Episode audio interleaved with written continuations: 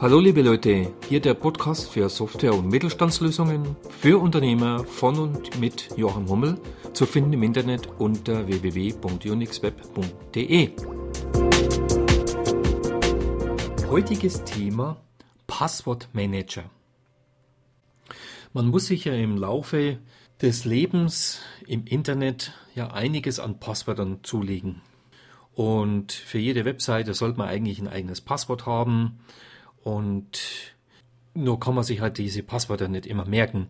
Also man sollte nicht das gleiche Passwort für alle Webseiten haben, sondern eigentlich für jede Website ein eigenes Passwort. Was aber eigentlich in der Praxis nicht handelbar ist. Man könnte natürlich ein einziges Passwort nehmen, das zum Beispiel 40 Zeichen lang ist, aber das kann sich kein Mensch mehr merken.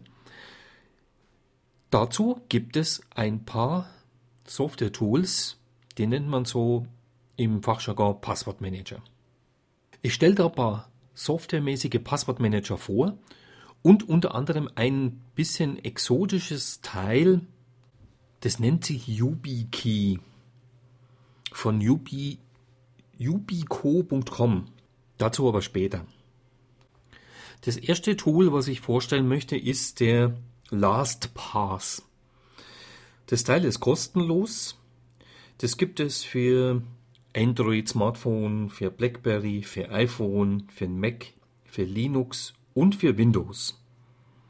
Mit dem Passwortmanager kann man verschiedene Profile erstellen, wie zum Beispiel ein persönliches Informationsprofil, ein Kontaktinformationsprofil, ein Kreditkarteninfoprofil, ein Bankkontodatenprofil. Das heißt also, wenn ich jetzt irgendwie öfters einkaufe mit der Kreditkarte, dann muss ich da nicht immer die Kreditkartendaten eingeben, sondern ich erstelle mir da so ein Profil in dem LastPass und dann füllt er sozusagen die Kreditkartenfelder selber aus in dem, Web, in dem Webformular, wo ich einkaufen gehe. Dazu gibt es auch noch ein paar Unterschiede. Man kann zum Beispiel verschiedene Identitäten, wie zum Beispiel für die Schule, für die Arbeit, für den Sport, für den Verein und so weiter anlegen. Es gibt auch das LastPass als Premium-Zugang, was heißt, dass ein, ja, eine Freigabe äh, gemacht werden kann, wo Familienmitglieder dann zugreifen können. Das ist aber kostenpflichtig. Muss natürlich in dem Zusammenhang natürlich auch geklärt äh, oder mal angesprochen sein, dass natürlich so eine, eine Freigabegeschichte natürlich immer eine Cloud-Geschichte ist, die also ins Internet geht. Das heißt, dieses Sharing funktioniert nur übers Internet. Das heißt, die ganzen Passwörter und Benutzernamen sind natürlich dann im Internet. Dessen muss man sich bewusst sein, ob man das will oder nicht. Man kann dieses LastPass selber noch einmal schützen vor ja, Brute Force Attacken. Also wenn man jemand äh, versucht, das Passwort zu hacken, kann man das noch einmal zusätzlich schützen mit zum Beispiel mit dem YubiKey oder mit Google Authenticator oder mit TOFA oder Duo Security und Transact. Wird das dann in die Show Notes noch ein bisschen reinschreiben, was es da so ging damit du das dann ein bisschen nachlesen kannst. Das sind alles Begriffe, die ein bisschen exotisch sind, aber du kannst dich dann einfach informieren. Und ich schreibe auch natürlich den Link zu dem LastPass, äh, schreibe ich auch in die, in die Shownote rein. Ist allerdings auch ein US-Anbieter, der allerdings 256 Bit AES verschlüsselt. Also das heißt, die Daten selber das Passwort selber ist nicht in Klartext in einer Datei drinnen, sondern ist in einer verschlüsselten Datei, die im 256-Bit AES verschlüsselt ist. Das ist also in der Regel ausreichend und eigentlich schon ganz gut. Soviel ich gesehen habe, gibt es glaube ich für LastPass glaube ich kein Plugin für den Browser. Aber ähm, ich will mich da jetzt nicht festlegen, äh, ob das jetzt wirklich so stimmt. Aber ich glaube, dass das äh, so ist. Dann stelle ich ein weiteres äh, Tool vor, ein Software-Tool, das nennt sich One Password. Das Teil kennt man äh, sicher aus der Mac-Welt, also die Mac-User, die oder Apple-User, die werden mit Sicherheit das One Password kennen. Das ist allerdings kostenpflichtig, da gibt es kein äh, kostenloses ähm, Software-Download, sondern man kann das mal testen für 5, 14 Tage oder 30 Tage und dann muss man es aber bezahlen. Ist auch lauffähig auf Android, auf iPhone, auf dem iPad, auf dem Mac und inzwischen auch für Windows. Mit dem OnePassword kann man natürlich dann auch wie bei LastPass Profile wie Identitäten, Bankkonten und so weiter erstellen. Mit OnePassword kann man natürlich auch eigene Passwörter erstellen. Man kann sicher nur Notizen in dem Passwort-Tool erstellen. Also wenn ich irgendwelche geheime Notizen haben möchte, dann mache ich die nicht irgendwo in eine Textdatei rein, sondern die kann ich dann einfach in den One-Password, äh, kann ich da einfach die Notiz dann einfach da reinschreiben und dann ist die auch verschlüsselt und geschützt. Übrigens nebenbei gesagt, ist jedes Passwort-Tool natürlich mit einem einzigen Master-Passwort geschützt. Für diese, ich habe inzwischen 1000 Passwörter oder 1000 Logins, äh, nicht Passwörter, 1000 Logins habe ich. Ähm, für Webseiten über 1000 habe ich da jetzt und da braucht man natürlich für die ganzen Logins für die Webseiten braucht man nur noch ein Master-Passwort. Das definiert man beim Starten dieser Programme in der Regel und dann legt man eben diese individuellen Passwörter für die verschiedenen Webseiten oder Dienste oder Notizen dann eben an. OnePassword gibt es Plugins für einen Browser Opera, Firefox, Google Chrome, Safari, aber nicht für den Microsoft Internet Explorer. Der wird meistens nicht unterstützt in den ganzen Software Passwortmanager Tools. Da gibt es kein Plugin. Synchronisieren kann man dann mit dem One-Passwort, also das, wenn man das jetzt äh, irgendwie haben möchte, dass das jetzt auch in der Cloud gespeichert wird, dass ich das über Windows und Mac quasi eine Synchronisierung habe. Ich habe zwei PCs, also zwei Rechner, einen Mac und einen Windows-Rechner und möchte, dass da meine Passwörter, die ich zum Beispiel bei Windows neu eingebe, auch beim Mac drauf sind und die auf dem Mac eingegeben werden, dann auch auf, der, auf den Windows-Rechner drauf sind. Dazu brauche ich eine Synchronisierung die mit Dropbox funktioniert, mit iCloud und auch lokales WLAN über Wi-Fi sozusagen. Das würde ich natürlich benutzen.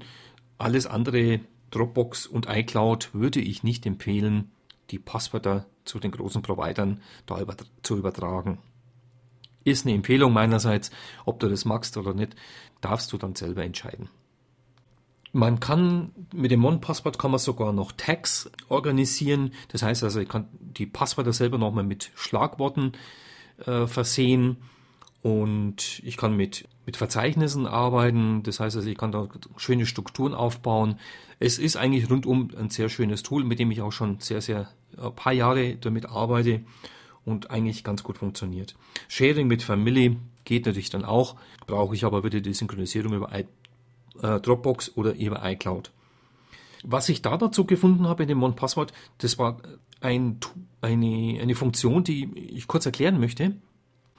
Und zwar kann ich ein Wi-Fi, also ein WLAN-Passwort für einen WLAN-Zugang in dem OnePassword als äh, Text dort hinterlegen und ich kann dieses WLAN-Passwort dann per Mail innerhalb dieses One-Passwort per Mail dann an einen anderen Benutzer schicken. Das heißt also, wenn ich jetzt dir, lieber Zuhörer, dir erlauben möchte, dass du in meinen WLAN-Zugang Zugang erteilt bekommst, dann schicke ich dir quasi aus dem One-Password-Manager eine E-Mail und da steht verschlüsselt dann das WLAN-Passwort drinnen. Voraussetzung ist, dass natürlich auch du dieses One-Password-Tool hast. Das öffnest du dann quasi den Anhang, da ist ein Anhang dabei und OnePassword erkennt es als, als seinen Anhang und importiert es dann. Und dann hast du quasi das Wi-Fi-Passwort in dem One-Password-Manager per E-Mail äh, übertragen bekommen und du kannst dann mein WLAN sozusagen benutzen.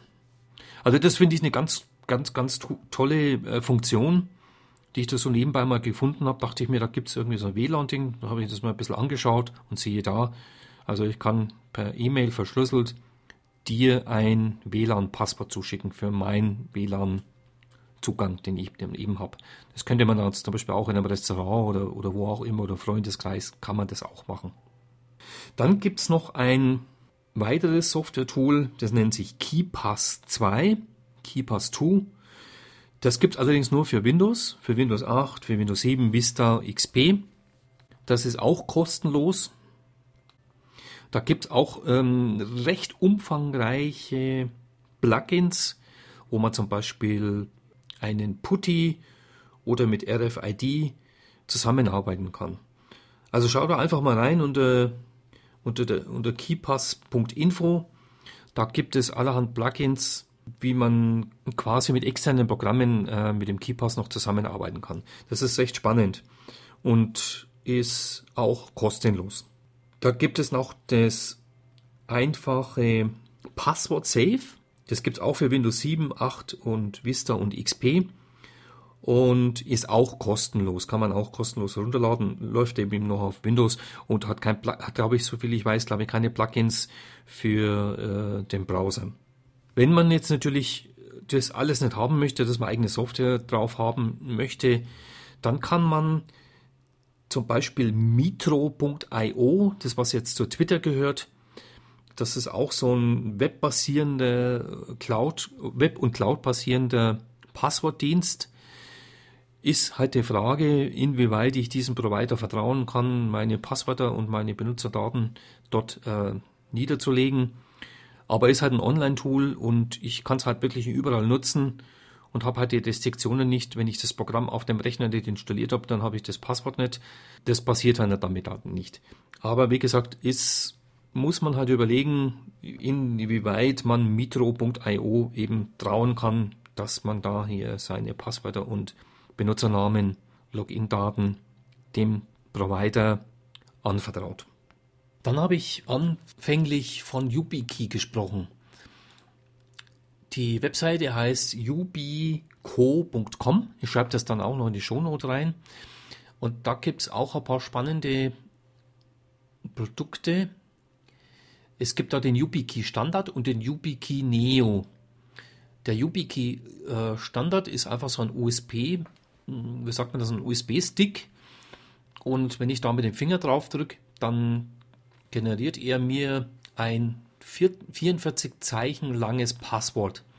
Und das kann ich natürlich jetzt dann auch für alle Webseiten benutzen. Also wenn, wenn jemand 44 Zeichen langes Passwort knackt, das ist schon ziemlich heftig. Also das halte ich relativ unwahrscheinlich. Also es ist eine ganz spannende Geschichte mit dem YubiKey Standard. Das heißt, ich tue den einfach da rein und habe wirklich für alle Webseiten dieses 44 Zeichen lange Passwort da drin. Und das überträgt er automatisch, wenn ich da drauf drücke auf diesen, auf diesen Key. Dann gibt es auch sogar als kleinen USB, wie so ein Dongle schaut es dann aus. Äh, da drücke ich dann mit dem Finger drauf und dann kann ich da auch äh, das Passwort dann übertragen. Das ist der YubiKey Nano. Und dann gibt es noch den YubiKey Neo. Der schaut genauso aus wie der YubiKey Standard, hat aber noch einen NFC-Chip drinnen. Das heißt, ich kann damit mit diesen, mit diesen NFC-Chip Funktionalitäten kann ich zum Beispiel auch ein Android äh, und jetzt auch die neuen iPhone 6 damit benutzen um Passwortauthentifizierung zu machen. Das heißt also, dieses Passwort, dieses 44 Zeichen lange Passwort, wird dann quasi vor diesen Schlüssel bei NFC an das Smartphone übermittelt und ich muss mir das Passwort nicht mehr merken. Also das finde ich auch eine ganz spannende ja, Option, einfach das mal auszuprobieren. Ich werde mir da mal so ein Ding mal bestellen. Das kostet der YubiKey Neo kostet 50 Dollar und der Standard kostet 25 Dollar. Ähm, es gibt auch noch ein Bundle auf der Webseite, habe ich gesehen, wo man zum Beispiel das mit LastPass kaufen kann. Da kostet dann der Standard, glaube ich, 33 und der Neo kostet 60 äh, Dollar und der Standard und der Nano kostet dann 65 mit, mit Passwort Safe. Also man sieht, diese Tools, die ich gerade eben auch äh, angesprochen habe, Passwort Safe und, und LastPass, die arbeiten mit diesem Key auch nochmal zusammen. Das ist dann quasi nochmal ein, ein interner Schutz, damit ich dieses, die Software selber noch einmal mit, mit seinem Passwort dann über diesen Schlüssel auch noch einmal sichere. Ja, das soll es mal gewesen sein für heute. Das ist mal ein kleiner Ausblick. Es gibt da sehr, sehr viel, aber das sind so die gängigen Passwort-Tools, die man so nutzt in den verschiedenen Umgebungen, auch, auch in, äh, in Firmenumgebungen, benutzt man äh, diese Software-Tools, die ich da vorgestellt habe. Und wie gesagt, auch das mit dem YubiKey ist eine Neuerung, ist, ein, ist eine neue Geschichte. Einfach mal ausprobieren. Wie gesagt, 25 Dollar oder 50 Dollar mal auszugeben, ist eigentlich kein großes Geld, mal zu, zu experimentieren. Und das gibt es auch in England, glaube ich, kann man das bestellen oder in Schweden. Und dann liefern die einem das und ja, soll einfach mal ein kleiner Abriss sein, wie man sich schützen kann, was es für Möglichkeiten gibt, wo man aufpassen soll. Das möchte ich, wollte ich einfach mal in diesem Podcast mal ein bisschen erläutern. Und ja, wünsche dir weiterhin viel Erfolg, gutes Gelingen und nicht verlorene Passwörter, weil das ist ja genau das Thema, was ich hier in dem Podcast gesprochen habe, dass es darum geht, eben keine Passwörter zu verlieren. Also in diesem Sinne, bis zum nächsten Podcast. Danke fürs Zuhören. Und wenn dir diese Folge gefallen hat, hätte ich eine große Bitte an dich. Und zwar wäre ich dir sehr dankbar, wenn du meinen Podcast bei iTunes bewertest. Denn jede Bewertung hat Einfluss auf das Ranking und die Verbreitung. Damit können noch viel mehr Menschen diesen Podcast-Kanal erreichen. Wenn du weitere Folgen vollautomatisch erhalten möchtest, besuche den Podcast-Kanal unter www.unixweb.net und dort auf Abonnieren klicken. Vielen Dank fürs Zuhören und Bewerten bei iTunes. Mein Name Joachim Hummel.